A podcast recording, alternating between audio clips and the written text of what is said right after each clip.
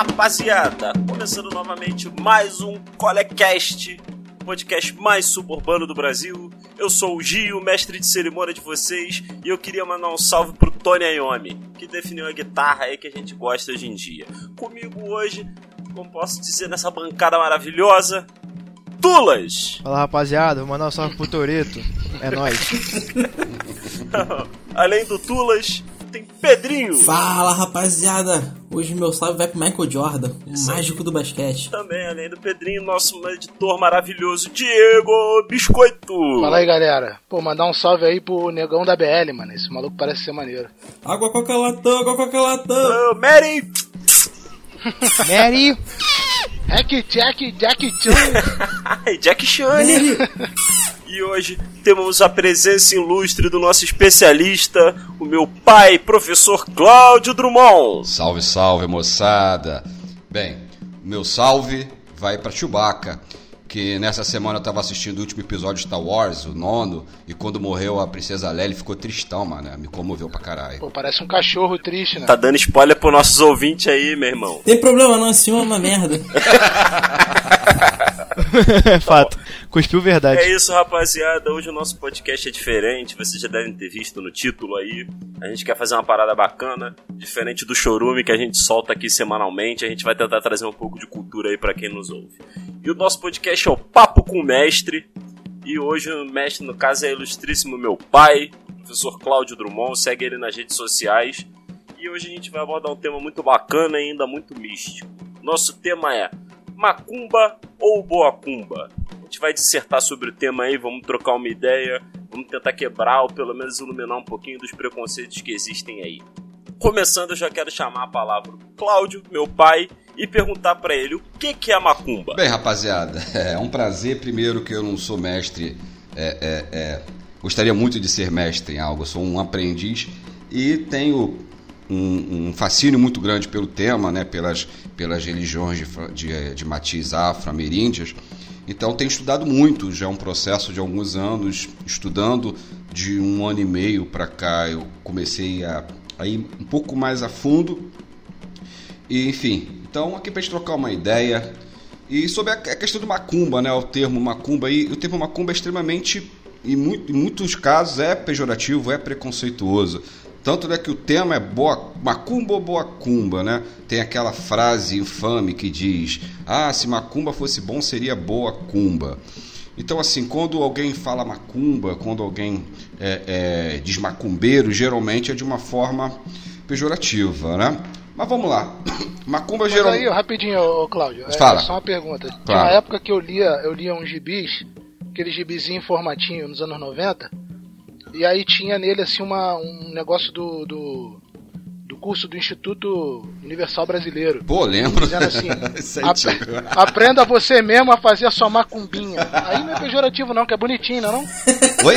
É, não. É, É, é, bonitinho, aí não foi pejorativo. Ah, mas é pejorativo. Vai fazer a sua macumbinha é pejorativo. Cara, esse instituto era fantástico. A aula de eletricista, curso de eletricista. Sabia Pô, nem de que- detetive particular. Tinha, é fantástico. Cara, vocês poderiam fazer um podcast só desse instituto, cara, que é, Mas sensacional. a gente aqui é tudo novinho, Mas- cara. Não dá não, mano. É verdade. Vocês que são os boomer aí. É. É, nem, eu só conheço o Senai, só. Mas enfim, então assim, é, etimologicamente falando, é minha praia, né? Para quem está ouvindo, eu sou professor de língua portuguesa e literatura com especialização em linguística, né? E é esse o caminho da linguística que me fez é, é ter muita curiosidade para saber mais sobre essas religiões. É, então a gente tem duas linhas de etimologia para isso, né? Primeiro, o vulgarzão que o pessoal, aí já não é etimológico não, tá? O pessoal fala qualquer de macumba, qualquer ebó, qualquer despacho, é, qualquer padê, né? Ou seja, comida ou oferenda para uma entidade, um orixá, então fala que ele é macumba. E tem mais aqueles termos pejorativos, chuta que é macumba, esses termos pejorativos e tudo mais. Mas a palavra macumba, ela tem duas explicações etimológicas. A mais usada é enquanto um instrumento de percussão, né? Muito parecido com o reco-reco, trazido obviamente pela diáspora africana, né? Pela, pela chegada do, do negro escravizado ao Brasil.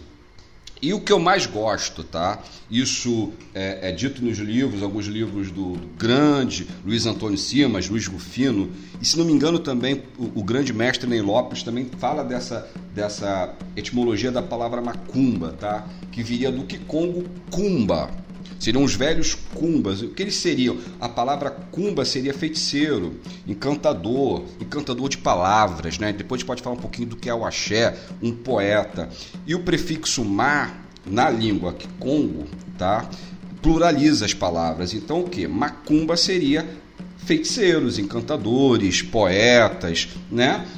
É, que trabalhariam com a magia, que, com encantamento, né? Porque o axé ele tem né, essa energia vital. Então, é, por exemplo, uma folha é uma folha, ok, mas você pode potencializar, é, é pegar o axé, né, trazer o axé daquela folha. Isso é uma forma de encantamento, de magia. Tá? Então macumba seria isso. Seria a palavra então, macumba, né? costume... né? Ah, sim, a palavra etimológica, mas o que é esse? Palavra macumba. É. A etimologia da palavra macumba. A origem, a, etimo, a etimologia seria a origem da palavra. Então a palavra, a origem da palavra macumba vem de cumba, como eu disse, vem de cumba, que é o, o, o feiticeiro, que é o encantador de palavras, e o mar é um prefixo do Kikongo, que é da língua Kikongo. É um prefixo Kikongo que dá o plural. Então macumba seria a palavra macumba seria feiticeiros, encantadores, por aí, entendeu? Não tem nada a ver com a prática. Macumba não é religião, entendeu? A palavra macumba, na sua origem, não quer dizer religião. Sim, ela só designa uma, um grupo, né? Ou, ou algum aspecto, alguma tribo. Não, não, não seria tipo, uma né? tribo, né, cara? Até porque o próprio termo tribo, e aí se a gente vai falar de, de, de, religiões afro, né, de matiz afro-amerídeos, a gente vai esbarrar muito do colonialismo e do preconceito racial. Tá? Então, o próprio termo tribo é um termo meio pejorativo para essas nações. Elas são nações, né? Tribo é você diminuir muito isso, já é uma, uma questão mesmo é, é, do, do racismo estrutural que a gente tem. Então, seriam as pessoas né, que teriam esse, digamos, vou dizer poder, vamos dizer poder, né? De ser, de, de encantar com as palavras, de, da feitiçaria, que tivessem esse domínio, seriam os macumbeiros, os macumbas, entendeu? Os umbandistas e os. É, como é que se fala? Candomble, candombleístas? Candomblecista, candomblecistas. Candomblecistas? Isso. Eles, eles usam, por, por definição, a palavra macumba ou, ou não? Ou isso é mal visto? Não, é assim.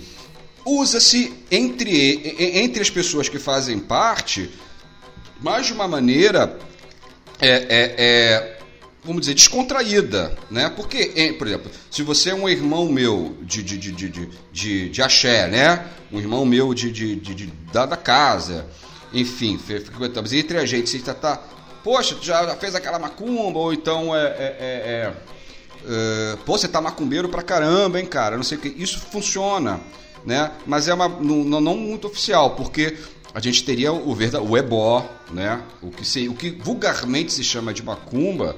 Na verdade, o pessoal usa macumba para tudo. Primeiro, para falar das oferendas, que são os ebós, os padês, o famoso despacho, né? É, é, essas comidas e oferendas aos, aos orixás e entidades. E acaba... Marafo, marafo, é, marafo também entra? Como é que é? O, é, é, marafo é uma bebida, sim, por que não? Marafo é uma bebida. Você deixa o marafo pro, pro, pro, pro Exu, sem problema algum.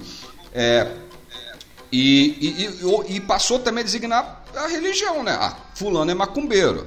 Não, fulano não é macumbeiro, fulano é um bandista, fulano é candomblessista, né? Fulano, sei lá, é de qualquer... É que a gente vai falar mais de um bando e candomblé pelo Rio de Janeiro, mas há outras né, que vieram da diáspora africana. É muito curioso quando a gente fala da, da, do negro que veio escravizado, a gente fala da África. Parece que a África, a gente fala da África um continente, mas parece que a gente está falando de um país, né, cara? Só de uma nação. Quando a gente fala, pô, veio de tudo que é canto, cara. Angola, Nigéria, nossa, mais diversos locais. Então isso também vai ser determinante né, né, nessa, nessa cultura. Então aqui no Rio a gente tem muito candomblé, e a gente pode falar das nações de candomblé, porque o candomblé também não é só um. E é uma banda também que é muito diversificada. Às vezes a gente eu mesmo tinha uma imagem, alguns anos atrás, de uma coisa muito simplória. Muito simples. Ah, eu tenho lá o terreiro, vou bater um tambor e vamos ficar rodopiando lá. Não é assim. A coisa é muito mais complexa, tem uma, uma hierarquia, tem fundamentos, tem filosofia, não é tão simples. Eu digo até que é muito sofisticado. Sem sombra de dúvida, muito sofisticado. Sim, principalmente eu, eu acho que é até bom a gente sempre levantar isso para o nosso ouvinte, que por causa de um período colonial forte que a gente teve e até de uma herança desse colonialismo que tem na nossa cultura, a gente ainda encara o continente africano como se fosse uma coisa homogênea, como meu pai falou, mas quando a gente olha para os continentes europeus, assim, quando a gente olha pro até pro oriental, assim, o oriental um pouco menos, mas a gente consegue identificar vários povos e identificar a cultura deles como uma coisa nobre, vendo milhões de deuses. Mas quando a gente olha para dentro, assim, quando a gente olha para nossa cultura, muito da muito arraigada dessa questão colonial que a gente tem de, como o pai falou também, encara essa religião como uma coisa tribal, ou seja, indiferente, selvagem. Primitiva, né? Isso, exato, primitiva. Exato. A gente não consegue perceber a riqueza da própria filosofia religiosa que tem ali. Do próprio grande panteão de deuses. Você tem deuses que representam tudo, assim. Ó, provavelmente, com certeza, provavelmente não, provavelmente meu pai vai falar. Mas a gente tem o equivalente ao Thor, a gente tem o equivalente ao Odin, a gente tem o equivalente aos deuses cristãos, que são os santos, a gente tem as pessoas a gente tem todo esse panteão de deuses na cultura africana. Só que por causa. Acho que até os nossos ouvintes vão concordar com a gente. Por causa de um estigma preconceituoso que a gente tem, a gente meio que se cega para tentar de verdade perceber a riqueza dessa. Não só isso, mas é o que, é o, que o, a, o, o, marketing vende pra gente também, Hollywood e tal, que, que a maneira é isso aí, é Thor, é Odin. E a gente nem para pra pesquisar, a gente assimila a cultura dos caras, porque eles jogam Fora, pra gente. E a gente não assimila essa cultura politeísta que a gente tem aqui também. Você falou de ter equivalente. É porque são valores básicos também, né? Então você, é, é você entende o valor básico. Uma, é, eu preciso de força na minha vida. Então você vai lá e, e, e acessa aquele orixá, aquele, aquele deus. Ele, o politeísmo, ele, por isso que o politeísmo funciona em todas as religiões. Né? Existe até uma, uma certa teoria que diz que o monoteísmo não faz sentido para o ser humano, porque ele tenta te atribuir o valor de um, de um Deus que tem uma característica só, ou às vezes até um conjunto de três ou quatro car características. Mas você, principalmente antigamente, precisava de um Deus que te ajudasse na agricultura. Então você tinha que, você tinha que apontar a tua fé e a tua energia para aquele cara em especial. Por isso que para muita gente faz muito mais sentido você ter uma religião com santos mesmo e não não um monoteísmo, não um cara só. Exatamente. A gente, eu, talvez o politeísmo seja um dos grandes, como posso dizer, umas grandes heranças da humanidade na questão religiosa. Se você parar para pensar do berço das nações aí que a gente fala dos povos gregos e tudo mais, e os povos romanos também, a gente identifica facilmente essas características que você falou. Tinha um deus específico para a agricultura, tinha um deus dos mares, tinha um deus da guerra, e tinha todo mundo que abarca essa coisa. E os rituais deles também não eram totalmente diferentes dos nossos. Dos nossos, quando eu digo assim, do povo brasileiro. Se tu pensar, até no, no, catolicismo tem isso. Tipo, tem o santo da causa tal, o santo da causa X. Exato. Ué, até no, pro... no próprio catolicismo tem essa divisão, porque, sei lá, realmente não faz muito sentido ter uma única peça que é responsável por não, tudo. Não, o politeísmo eu acho, até nas religiões que se dizem monoteístas, eu acho, eu acho que o catolicismo principalmente se diz monoteísta por uma questão de, simplesmente de temor e reverência. É. Mas no fim das contas, quando você perde um negócio, você vai pedir para São Longuinho. Se você quiser casar, você vai falar com Santo Antônio, sabe? Você tem essas equivalências de força, sabe? De esses papéis bem Exatamente. delimitados. É, assim, vai ser é impossível a gente traçar os paralelos, mas a gente precisa entender o seguinte: a gente vai falar de religião de matiz afro, né? A gente tem que tentar perceber que é um outro contexto, né? Ou seja, é, e dá para a gente fazer esses links. Por exemplo, vocês estão falando de moniteísmo e politeísmo. É, a Umbanda e o Candomblé são moniteístas, cara. Tá? No, nessa visão em que você. Na mesma, na mesma visão que você tem do, do, do catolicismo, né? Você tem Deus, aí você tem um monte de, de santos e tal. E aí você pode pensar, mas você vai falar, não, o cristianismo né, é monoteísmo. Mas é, é, é, o candomblé tem o grande, é o criador de tudo, que é o Ludumaré, cara. E aí logo abaixo é Oxalá. E aí vem, né? Vem descendo. Uma coisa eu queria falar, e foi bacana vocês puxarem esses paralelos, Thor, né? Eu, eu costumo dizer, por exemplo, essas religiões afro-ameríndias, né, o Umbanda e o Candomblé, elas sofrem muito preconceito. Isso é claro. A tal da intolerância religiosa Só que eu acho que a intolerância religiosa, ela é só a pontinha. Na verdade, você tem ali muito é do preconceito racial, do racismo, tá? Você tem um racismo religioso. Vou, vou dar um exemplo claro. Há pouco vocês fizeram uns paralelos. Vamos lá. A, a, a mitologia greco-romana, ou greco-latina, né? É lindo, é maravilhoso. Você pode ser católico, você pode ser protestante, evangélico, né? ou pentecostal, né? ou, de, ou, de, ou de igrejas mais mormon, né, Diego? Você pode ser de qualquer, é, é, qualquer denominação dessa. E você vai estudar e vai achar lindo, né? Nossa, meu professor falando de mitologia greco-romana, Zeus e etc, Minerva, lindo. É, Thor, nossa, o ator é um homão lindo, né? Vai todo mundo assistir o filme, né? Do nórdico, Thor. Zeus é o, é, é o deus do trovão, dos raios, né? Thor também na, na, na mitologia nórdica. É, aí você vem, poucos falaram, né? Da, da, católico também tem, a Santa Bárbara, né? Santa Bárbara dos raios, aquela coisa toda. É, é exatamente. tudo isso é tranquilo, é bacana, porque é uma cultura branca. Se eu falar Xangô, já vão falar, tá amarrado. Se eu falar, né? Se eu falar de Assam, ih, tá amarrado, que isso, meu Deus do céu. Ué, mas porque são também divindades de uma mitologia que reinam sobre os raios, sobre, a, sobre o fogo. Poxa, mas por que eles são demoníacos, né, digamos assim, e os outros não? Ora, eu só consigo ver uma questão de raça aí, porque são deuses africanos de uma mitologia africana. Só, eu só consigo ver dessa forma. Então, a intolerância religiosa, para mim, em relação a essas religiões, ela tem muito essa questão é, é, é da, da, da, da África, né, por ser negra, preta, enfim, essa cultura, e acaba gerando esse preconceito. Para mim, a intolerância religiosa é só a pontinha. E para falar um pouco, até para a gente entender essas divindades também, a gente entende é, é, o candomblé, vou falar do candomblé apenas como orixá, não é isso? Mas o candomblé ele tem nações. Então, por exemplo, você tem o, o, o povo da nação Jeje, você tem Queto, você tem Angola. Aqui no Rio de Janeiro é, é, é, é muito Angola, enfim. E aí a gente vai ter essas divisões, tá? E aí, por exemplo, é, no Queto, nessa nação, a gente chama orixá né?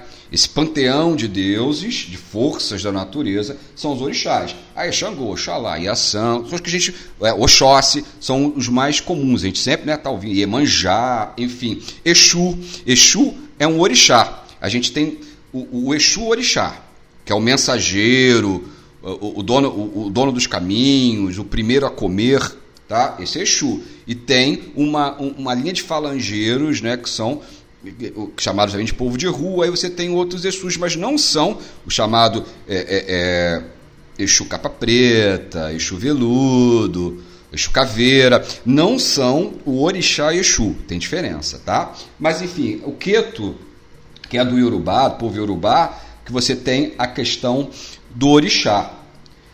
No povo Jeje, né, na, na, na nação Jeje, tá? que são os chamados negrofões, você tem. Eu vou dar um exemplo, por exemplo. É, exemplo, por exemplo, foi ótimo. Né? Vamos dividir, né? O, o Queto, que é o que a gente tem os orixás. O, o você tem os, os voduns, voduns, né? Voodoo não, voduns, que é o correspondente ao orixá, e na nação Angola você tem os inquices. É tudo referente, tá? Mas você não tem, você não chama de orixá. Então, por exemplo, o orixá Exu no Queto é o Elegba, na nação Jeje, e é o Bombogiro na nação Angola. E sobre o Bombogiro, eu já vou abrir um parêntese. Já ouviram falar em Pombagira? Já. Então, muito provavelmente a origem do termo Pombagira vem do Inquice Bombogiro, que é o correspondente ao Elegba, o Exu dos orixás. Né? O, o, o, grande orixá que engole tudo e transforma tudo. Tá? Então, assim, o Bombogiro virou Bombagira, que virou Pombagira o Oxalá, por exemplo, né? Que é. Ah, e falar em sincretismo, né? Com a, com a, a gente pode depois falar mais especificamente, Oxalá no sincretismo com a religião católica é Jesus Cristo. Já na, como Vodum Lissa, e Angola, Lemba.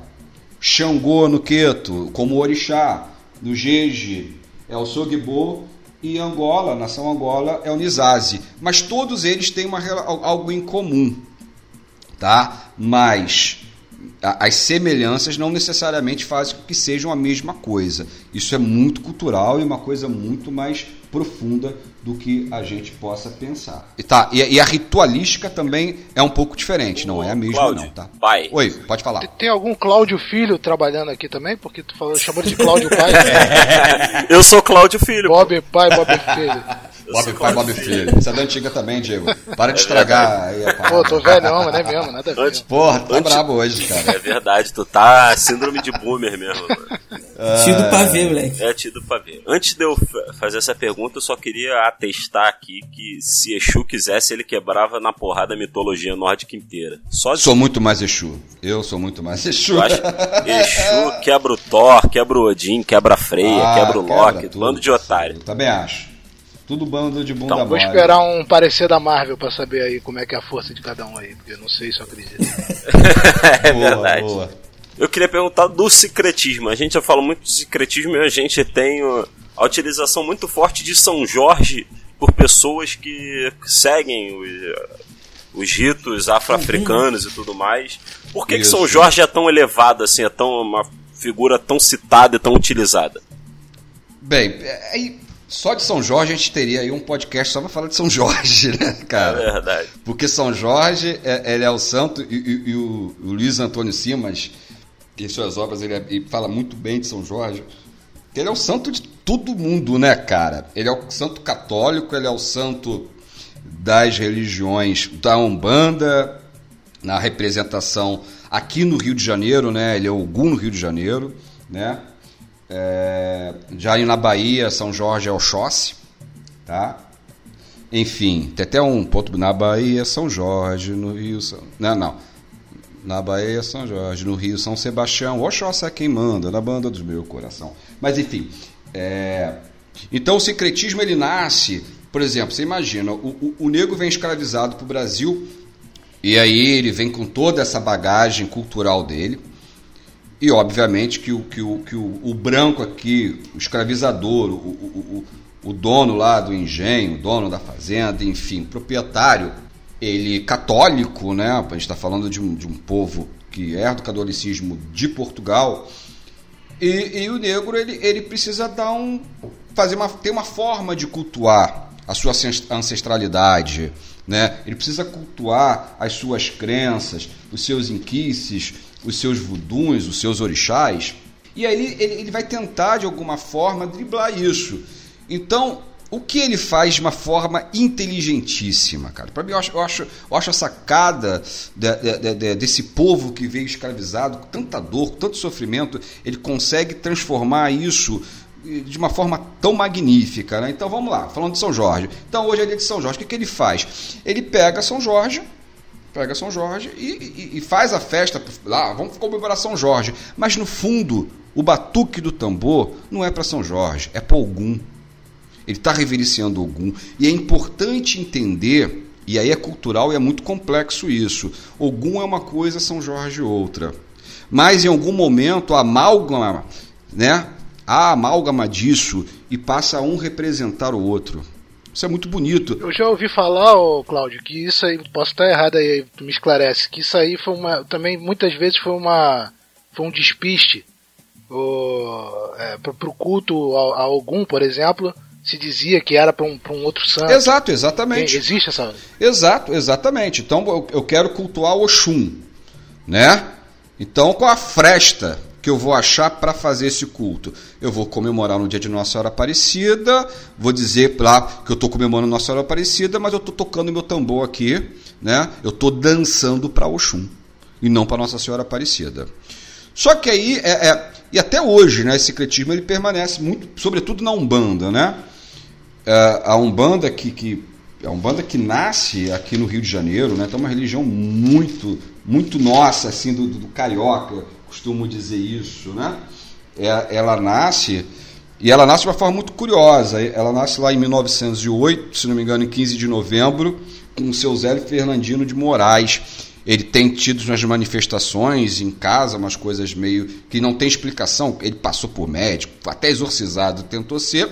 E aí levam ele na Federação Espírita Brasileira, né, do espiritismo kardecista, digamos assim. Na verdade, espiritismo cristão, né? Mas para isso levam ele lá para ser e, e manifesta uma entidade que o, o, ele que é repelido dentro lá da sessão que estava tendo na, na, nessa, nessa sessão. E aí, você, quem é você? E aí, o, essa entidade, você quer um nome? Então tá, eu sou o caboclo das sete encruzilhadas, porque para mim não haverá caminhos fechados. E ali ele fala, se aqui dentro, e aí ele é repelido, você tipo, ah, você é um espírito de, de baixa, né, de baixa evolução, você não é um espírito de luz. Ele fala, se aqui não vai ter espaço para que o preto velho, né, que é o africano, que viveu aqui, para o caboclo, o indígena que viveu nessas terras aqui, se manifestar, a gente vai, a partir de amanhã, eu, eu fundo uma religião nova, que no caso seria Umbanda. A própria Umbanda, galera, é de casa para casa tem muita diferença. Eu acho um grande barato a Umbanda. Por quê? Porque a Umbanda, digamos assim, vamos usar o termo raiz, tá? A Umbanda, essa Umbanda inicial, não teria bater de tambores, seria basicamente para a, a manifestações de caboclos e preto velhos, né? enfim, ela teria mais essa ideia.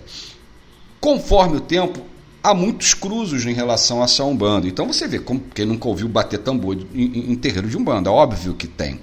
E aí você tem um banda que vai num sincretismo muito grande com o catolicismo, fazem até novena, rezam terço e tudo, cara. Entendeu? Tem algumas casas de Umbanda que seguem muito pela linha que chamam de mesa branca, que é de Kardec, né? Fazem estudo da, dos livros da codificação de, de Kardec. Tem Umbandas que são muito de, de, de, de terapias holísticas, que tem aplicação de reiki, eu sou reikiano, então sei bem o que eu estou falando, aplicação de reiki, cristais, nossa, faz, faz muito dessas terapias holísticas também. Tem casa de Umbanda que vai para a parte de nações, das nações, do candomblé, então algumas até fazem o sacrifício de animais, que a gente pode também falar sobre isso. Né? Então você tem uma, uma, uma diversidade muito grande dentro da própria Umbanda, por isso que eu digo que é uma coisa muito complexa. Eu acho muito bonito e isso. aproveitando que você falou da Umbanda, quais são as maiores diferenças entre ela e o Candomblé? Bem, tal, talvez uma das principais diferenças entre a Umbanda e o Candomblé seja o sincretismo com o catolicismo, cara. Eu vejo que a Umbanda ela, ela acaba trazendo muito mais essa questão, né? Os fundamentos também são diferentes. Por exemplo, é, é, isso eu não digo que uma é melhor ou pior que a outra, nada a ver. É questão de fundamento de filosofia de cada religião. Uma, a, a iniciação dentro do candomblé ela é, é, muito mais rigorosa, não vou dizer rigorosa, não sei se o termo é rigorosa, é, ela não é tão simples, digamos assim. Não, dizer, não é tão simples como, por exemplo, uma iniciação é, na Umbanda. Né? Você já tem. você se tornar sacerdote no candomblé né, os chamados Babalorixá e Alorixá, a, a curto, a, é, bem, bem, bem o, o pai e a mãe de santo, o zelador de santo, né? O caminho dentro do candomblé é um caminho muito mais mais complexo, digamos aqui, do que dentro da Umbanda. Não quer dizer que uma seja melhor ou pior que a outra, tá? Então elas têm diferenças grandes nos fundamentos, como, próprio, como há pouco a gente falou, né? A própria Umbanda tem as nações diferentes, de Queto, de Jeje, de Angola. Tem, eu estou falando dessas três aqui, mas tem tambor de mina, tem xambá, tem tem a Jurema lá para cima. Então assim, você tem tantas manifestações é, é, é, é que cada uma tem a sua particularidade. Entendeu? Ah, mas é importante. Alguns costumam dizer que a diferença é que um bando é brasileira e o candomblé é africano. Quem sou eu para questionar pessoas assim que têm muito mais bagagens que eu, muito mais bagagem que eu? Particularmente, eu particularmente acho que, acho não, para mim as duas são brasileiras, tanto Umbanda quanto Candomblé.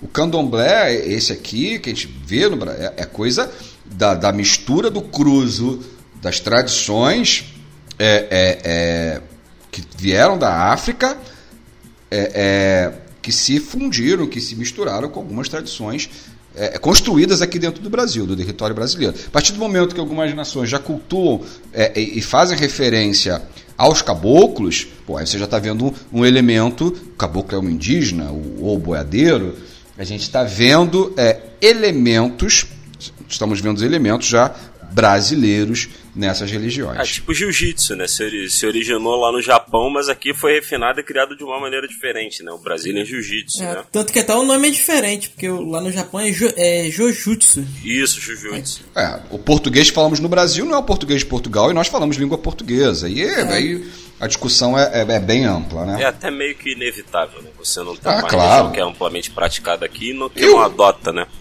E o bonito é isso, cara. Eu acho que o grande barato é isso. É, é, é, essa possibilidade de, de, de amálgamas, de cruzos, de, de né? De, eu vou dizer que, que você está se apropriando, não é questão de se apropriar, mas você entender. adaptando, né? A e isso, talvez uma coisa meio antropofágica, né, cara? Vamos, vamos engolir tudo mesmo, blá, blá, blá, e vamos absorver. Eu tenho até uma questão em cima disso aí. Fale-me. Que é o seguinte, é Tu, Cláudio, até comentou aí sobre o reiki, né? Sim. Você tu estuda. Sim. Você, você é reikiano. Eu, eu só pesquiso, eu ainda não, não, não tive a oportunidade e tal. Mas uma coisa que eu entendo, é, que eu vi no, no reiki, por exemplo, eu posso estar enganado aqui, mas eu fiz uma, uma certa pesquisa sobre isso, é que o, o inventor do reiki, digamos assim. Sim. Ou pelo menos o, o a pessoa que descobriu o reiki. Perfeito, que recebeu é... o, os sinais, né? Os códigos, os sinais. Isso, isso. Isso, exatamente. Aparentemente ele estudou no Tibete, ele era um japonês. Sim. Ele estudou no Tibete. Só que aí, quando, qual foi minha surpresa ao perceber que eu estava lendo sobre o reiki, que o reiki usa muito a questão, você falou dos cristais, ele usa o chakra. Sim, os sete é um, chakras, isso, isso, exatamente. Exatamente, que é um ensinamento, por exemplo, ali do da Índia, né? Ele, ele vem do hinduísmo. Então, é, vocês estavam falando de apropriação e eu, eu penso muito nisso também. É, por que, que muitas vezes uma religião acaba precisando de uma ferramenta da outra? Será que ela não teria já uma ferramenta equivalente? Ou é algo, ou é algo cultural? A humanidade cresce junto nessa construção dessa, da, da religião. E no caso da Umbanda, por exemplo, eu já vi muito tarô dos orixás, tarô é coisa do, da Europa lá. É, aí, exato. Mas aí, como eu te falei, aí não é a Umbanda. A gente não pode dizer que a Umbanda tem tarô. Não. Por exemplo, o jogo de búzios é do candomblé. Mas você vai ver terreiro de Umbanda, tem a Umbanda Omblé, que é a mistura de Umbanda com candomblé. Então você vai ter, ter a, Umbanda na sua origem não faz o sacrifício animal. Mas algumas tem casas de Umbanda também, né? É, a Kimbanda é outra coisa. A Kimbanda é outra coisa, né? A Kimbanda ah, é. é. Quando a gente fala em Umbanda, a gente tem as chamadas. A, a, a, você tem as sete linhas de Umbanda e você tem a chamada a esquerda e a direita, né? Então a linha de esquerda ela trabalha com os Exus, povo de rua, pombagira, que são não são espíritos inferiores. Isso, isso tem que ficar muito bem claro.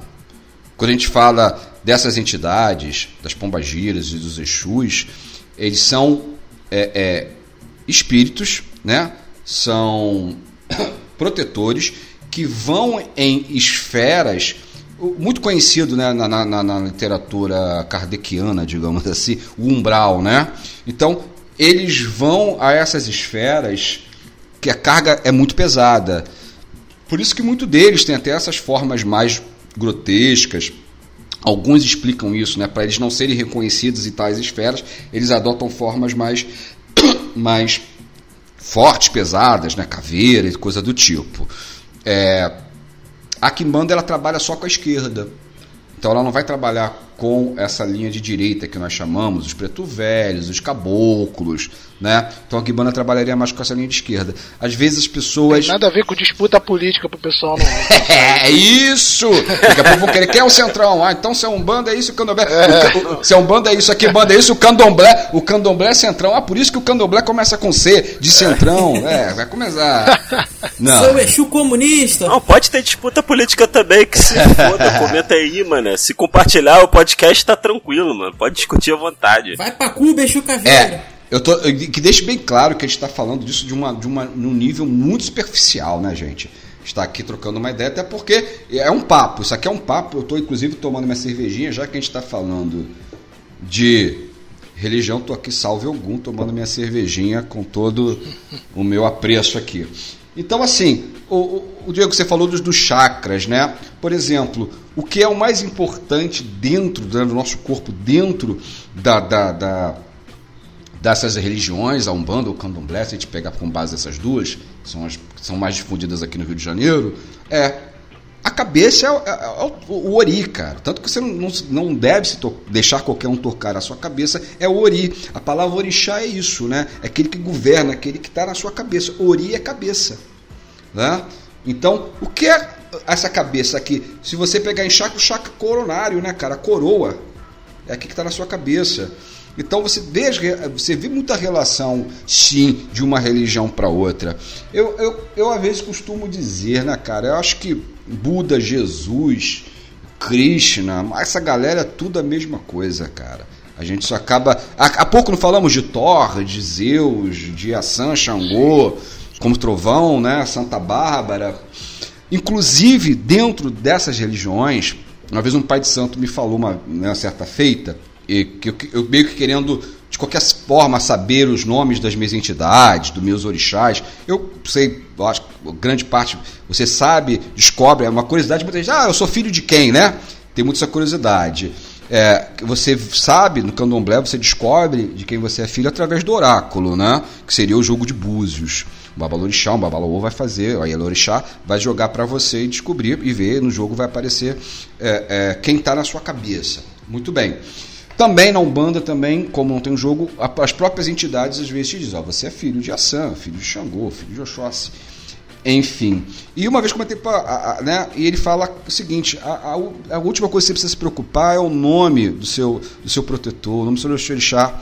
Porque na realidade, ele, essa entidade, o caboclo, quando a Umbanda, né, quando o evento da Umbanda acontece, ele fala assim: você quer um nome? Tá bom, então eu sou o caboclo das sete encruzilhadas. Então ele fala o nome, o nome é o que menos importa, né? Não, que, que por todo, com todo respeito é um, é um grande de um nome. Muito mais maneiro do que Thor, do que. Caramba, Caboclo das Sete Encruzilhadas é muito Muito, muito. Até porque para essas religiões, a encruzilhada. Mano. Essa, cara, isso é, é fantástico, cara. Tem um simbolismo muito forte. Tanto que se arreia despacho, se arreia padê, né? Se arreia o ebó aonde? Na encruzilhada. Então, e quem é o dono? Quem, quem é o dono? Né? Quem toma conta da, dessa, dessa encruzilhada? É o Exu. Né? É o Exu. A ele que a gente pede licença e por aí afora. Inclusive, eu tenho uma história engraçadíssima, cara. Eu era garoto, certa feita, eu, eu tinha 17 anos, faz tempo, hein? Eu, eu, eu, trabalhava e estudava, terminando o ensino médio, vinha de Campo Grande, para quem não sabe, eu moro em Bangu, descia da estação de Bangu e para quem onde a gente mora é uma boa caminhada. Aqui perto, ainda perto de onde eu moro, aqui onde eu moro, para ser sincero, né? Não tinha casa, ela estava tudo escampado, enfim. E havia um, um, um, um barracão, o barracão de candomblé do pai Marquinho. É uma grande figura. Ótimo Marquinho. nome também, vai ficar falando. tu vê os caras lá, Fiorte, não sei o que lá, pô, pai Marquinho, meu irmão. Só top, pai Marquinho. Várias histórias do pai Marquinho. E aí, eu vindo cansadão, cara. Tudo escuro e tal. Cansadão, largadão, rastejando, sabe? De repente, mano, faz assim. Puff, sobe uma pólvora, mano, e vem a gargalhada. Meu irmão, eu nunca corri tanto na minha vida, velho. Pegadinha Nunca do corri Santos, na É, né? Pô, do nada aparece volando. Exatamente. Era, era uma encruzilhada que provavelmente estava se arreando um padê, fazendo alguma coisa para Exu, Pombagira, enfim. Mas só para ilustrar aí os donos da encruzilhada. Eu tomei um susto, eu achei que o Claudio ia dizer que desceu da estação quando olhou no espelho e eu era uma sereia, mano. E teve, teve um episódio de um sereio aí, né? Pra falar, o que, que é isso? É um padrão? Mais respeito, por favor. Mais respeito aí, por favor, aí, com o fato de ser sereia aí, com licença. É de família, moleque. Ó, você não sabe, no mesmo episódio eu falei de sereia e de Exu também, mané. É, ih, mano. É tudo ligado, é tudo conectado. Cara, sabe uma coisa, uma, uma coisa que também que é, é muito mesmo. fascinante? É, é o quanto, ah, eu vou usar o termo, é, é, que a gente começou esse papo com macumba, né? Então vamos usar, como a macumba ela tá no nosso dia a dia e as pessoas nem percebem, cara, é muito engraçado, né?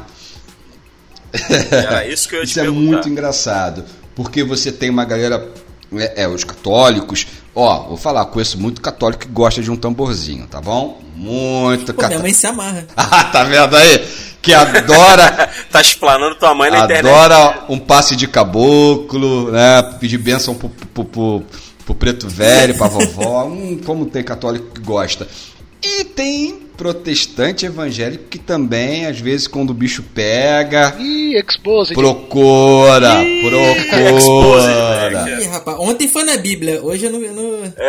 É, ontem no Twitter foi expose. Claro que não vão explanar, mas. Entendeu? Mas vamos lá. É muito engraçado porque a, a, a demonização, né? Isso também é um processo de tudo que não era cristão ser demonizado. Vocês sabem muito bem disso, né? Oh, poxa, o, o, o, os solstícios viraram festas católicas, né? Os solstícios, é, é, se não me engano, na Europa, que é o de verão, viraram as nossas festas juninas para comemoração do, dos, do Santos, São Pedro, São João e Santo Antônio. Não botei na ordem, mas é por aí. O Natal, né, cara? A data de que, que eventualmente a igreja impõe como 25 de dezembro, é, porque era o solstício né, de verão lá na, na, na enfim. Então, há essa questão toda de, de demonizar aquilo que não era cristão. Então, daí a demonização da religião, a demonização do Exu. Exu não é diabo. É, não é à toa que as religiões nórdicas são chamadas de pagãs. Né? Exatamente. Pô, Exu, Exu é, é, diabo. Não, Exu não é diabo. Até porque nessas religiões não tem essa coisa de céu e inferno. É muito interessante é, o pecado, né? O, o, o cristão tem essa, essa esse questão do pecado, né? Tudo é pecado. E qual é o instrumento do pecado para as religiões cristãs? O corpo. E exatamente nessas religiões de matizar, tanto a Umbanda quanto o Candomblé, o corpo não é visto como instrumento de pecado, é visto como, como instrumento de purificação, de manifestação, de se aproximar das divindades. Olha que interessante. Por isso que quando um, um, um médium né, incorpora um orixá uma entidade, ele dança, ele roda, ele fala, ele grita, ele gargalha. Eu acho isso fascinante. Mas, enfim, então assim, tudo é do diabo e tal. Aí eu faço a pergunta: quantos católicos não curtem um sambinha? Aí. Né? Ah. Quantos católicos curtem sambinha? Né? Evangélicos curtem um sambinha? Qual mal faz o sambinha? E aí o cara vai, por exemplo, e, e o Simas faz um, um, um, o grande mestre Simas faz uma leitura desse super especialista de samba, compositor de samba, é, Babalorixá, enfim, ele, ele faz uma leitura fantástica de uma escola de samba. Você está vendo o desfile da escola de samba, né, falando sobre o tema que for, falando até sobre temas brancos europeus, e na bateria da escola de samba tá tocando a guerrilha de Oxóssi, cara. Entendeu? O que tá tocando na caixa é, é um toque para um orixá. Então você está lá sambando e tá tudo bem. Que você não tá você intimamente não está fazendo uma referência, uma saudação àquele orixá, mas está passando também essa mensagem à escola de samba. Quer ver uma comidinha clássica? Você come, e é interessante, né? Porque sexta-feira santa, vai chegar Páscoa, sexta-feira, sexta-feira santa, geralmente faz aquela canjiquinha bacana, aquela canjica de milho branco, certo? De, de que, que, é com leite condensado. Top, e, top. Pá, alguns botam amendoim. Uhum. Canjicão de sexta-feira santa. Quem, quem é, é, é, de família, tradição católica, minha é muito católica, sempre tem a canjica, a minha casa tem a canjica branca e tal. E aí você tem alguns detalhes. Se você pensar, canjica branca na sexta-feira santa, sexta-feira santa, é, a gente reflete sobre a morte de Jesus Cristo. No secretismo, Jesus Cristo é Oxalá. Sexta-feira é dia de Oxalá. As comidas de Oxalá são brancas. A canjica branca é uma comida de Oxalá. Então você está em plena Sexta-feira Santa comendo comida de santo, filho. Aê. Você está comendo comida de santo. Isso aí. Seu católico safado, é... tá fazendo a macumbinha aí, rapaz. Mind blowing, né? É. Isso aí, nem sabe. É claro que. e nem sabe. É claro que isso tem tudo. Você, se você, você não tá, a pessoa não sabe, então ela não vai estar tá comendo para cultuar Oxalá. Eu estou apenas querendo trazer que são tantos elementos trazidos por essa diáspora africana, né? E que, pô, sair demonizando tudo não tem nada a ver, cara. Né? É uma grande eu bobagem. Acho que tem que afastar bastante esse estigma. E o que eu mais vejo aí é católico jogando um golinho de cerveja antes de beber. Fala que é pro santo. Pensando, é. Fazendo, dando doce em dia de São Cosme e Damião, que eu acho que também tem uma certa ligação com a macumba. É, pô. pô os IBGs, nossa, tá igual de dar doce pra. Né? Cosme e Damião, a, infelizmente essa tradição, né? Vem caindo muito. até por conta do crescimento bastante grande das religiões chamadas evangélicas, né? Então houve um crescimento muito grande dessas religiões neopentecostais. E aí você fica até receoso quando você oferece um saquinho de santo para uma criança, parece que você está ofendendo, né? Então, assim, é, houve uma queda muito grande disso. Mas eu, quando era criança, nossa, a gente não era, não é feriado, nunca foi feriado 27 de setembro, mas ninguém ia pra escola, filho. Exatamente. Era a festa do todo, doce. Pô, era bonzão. Todo mundo, é, todo mundo ia pra rua catar doce. E o que, que tem a ver? Se você pega, pensa bem, Cosme e Damião, os santos católicos Cosme e Damião, qual, qual a relação que isso tem com a igreja católica? O doce? Nenhuma. Né? Nenhuma. Tem a ver com os IBGs, aí, que são as, e as crianças da linha de Umbanda, enfim. Aí você tem as mesas de doce, e ali. Teve uma vez que eu discuti feio com a, com a colega de trabalho, porque ela mandou essa, falou que ela não deixava a filha dela comer é, doce de São Cosme e Damião porque era do diabo. Aí uma vez a filha dela comeu escondida e ficou possuída, mano. Ela falou serinha essa parada, ficou possuída e rodando lá. Eu falei, não, mano, tua filha ficou doidona de açúcar, não tem nada a ver isso não. é verdade. assim surgiu o Exorcista. Pô, é, foi assim que foi filmado. Cara, mas aí é, a quantidade de mitos que se criam, né, cara, por conta dessas religiões, pra assustar mesmo, né, cara? A própria, essa própria figura. E vejo, isso aí eu, eu, não, eu vou falar uma coisa que eu não tenho muito que eu, que eu ainda não pesquisei para te dizer. Mas, por exemplo, então você vai numa casa, numa casa de, de, de produtos religiosos, né?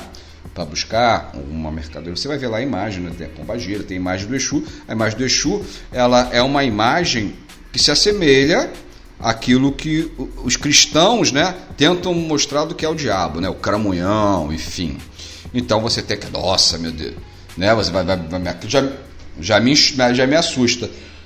Mas eu acho que Primeiro que essas imagens foram muito deturpadas, não deveriam ser feitas dessa forma, mas eu acho que há também uma certa, digamos assim, é, uma necessidade também de ter isso como um, um, um, meio de ter algum certo respeito através do medo, sabe? Eu estou falando isso sem nenhuma, sem nenhuma pesquisa não, tá? Mas tipo assim, pô, eu vou deixar o, o Exu representado como essa figura demoníaca, digamos assim, porque, pô, ninguém vai mexer, o pessoal vai ficar com medo, entendeu? Eu acho que tem muito de, dessa questão Eu acho também. também. essa questão ocultista aí da macumba, assim. Essa desaproximação por trás de símbolos para não banalizar ou para sei é, Até porque, como eu disse, não para essas religiões não tem céu e inferno, não, não rola essa, esse conceito. Né? Então, se você não tem céu e inferno, você não tem, digamos assim, um, um Deus e um diabo, um Deus bom e um Deus mau. Né? É, é, de novo eu repito, Exu não é diabo, Exu não é mal. A gente tem que entender. Ah, mas eu. Gente inescrupulosa tem na religião evangélica, tem na religião protestante e tem também nessas religiões. Claro que tem pai de santo safado, mãe de santa safado, como tem padre safado, como tem pastor safado, como tem de tudo safado. Ah, falamos de lição. Já é um processinho pra esse podcast, pra, pra ganhar o primeiro. Vai rolar. Melhor, melhor cortar isso aí.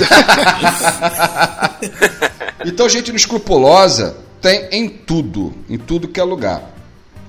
E acho, cara, que é, vai ter gente se aproveitando também e, e a gente precisa é, ter cuidado. Eu acho que tudo, tudo a gente não pode generalizar. A partir do momento, do momento que tem o homem, um humano no meio, a chance de dar merda é grande, cara. É verdade. Sempre. Sempre, sempre. vai ter um mau caráter. A gente. E. Não, pode falar, pode falar.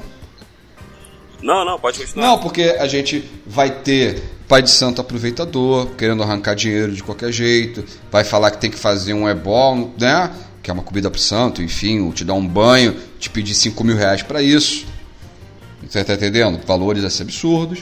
Sempre tem, mas da mesma forma que o cara Outra coisa também que é muito, muito curioso, cara. Se eu uso uma guia de uma entidade ou de um orixá, isso é coisa de demônio.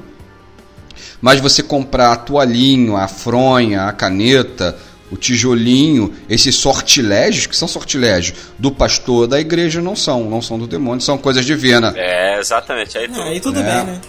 Mil reais no tijolinho pra botar de chaveiro. É, isso aí, isso aí. Então, cara, eu, como eu falo, a, a, a, essa questão da intolerância ela tem muito a ver com o preconceito da, da, das batizes afro, cara. Eu não consigo. Apesar Oi. da gente ver, por exemplo, centros de terreiros de macumba sendo apedrejadas, tacando fogo, sendo depedrados. Ah, agora uma pergunta acerca do futuro da macumba. A gente já pode considerar que a, que a macumba está um pouco mais pop?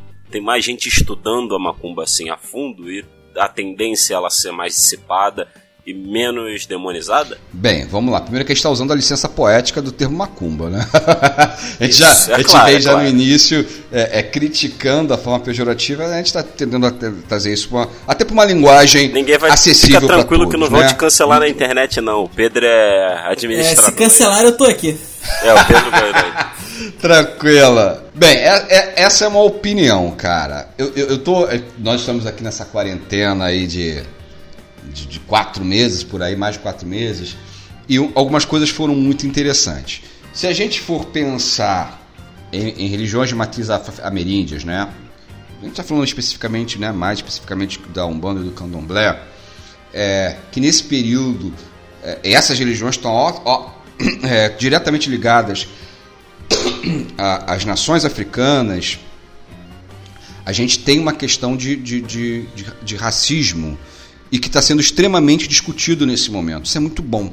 Se a gente está discutindo racismo, que não adianta dizer que ah, eu, sou, é, é, eu não sou racista, a gente tem que ser antirracista, se a gente está trazendo essa discussão, a gente. Lembra que eu falei que, para mim, intolerância religiosa, ela antes de ser intolerância religiosa, ela é racismo, ela é racismo religioso? Então, se a gente está trazendo à tona isso, você também vai acabar desmistificando muita coisa dessas religiões. Então, é, é, a gente vê, eu, eu, não tenho dados, tá? Mas eu converso com pessoas da área e, e, e, uma pessoa me falou há pouco tempo que vários amigos têm se tornado, né, passado a frequentar os terreiros de Umbanda, os barracões de candomblé e por aí afora. É, eu não tenho números, eu não tenho dados, então é, são apenas achismos. Eu acho que o futuro dessas religiões é, é, é de resistência, são religiões de resistência. A gente vive um momento. É, é, negócio de polarização, né? A gente vê um, um, uma. E aí não é, não é, uma questão de discurso político, mas a gente vê realmente é, que os atuais governos eles não vão pensar nunca nessas religiões. A gente tem um, um, um presidente da República evangélico que realmente é, é, é, não faz questão nenhuma de dar essa posição.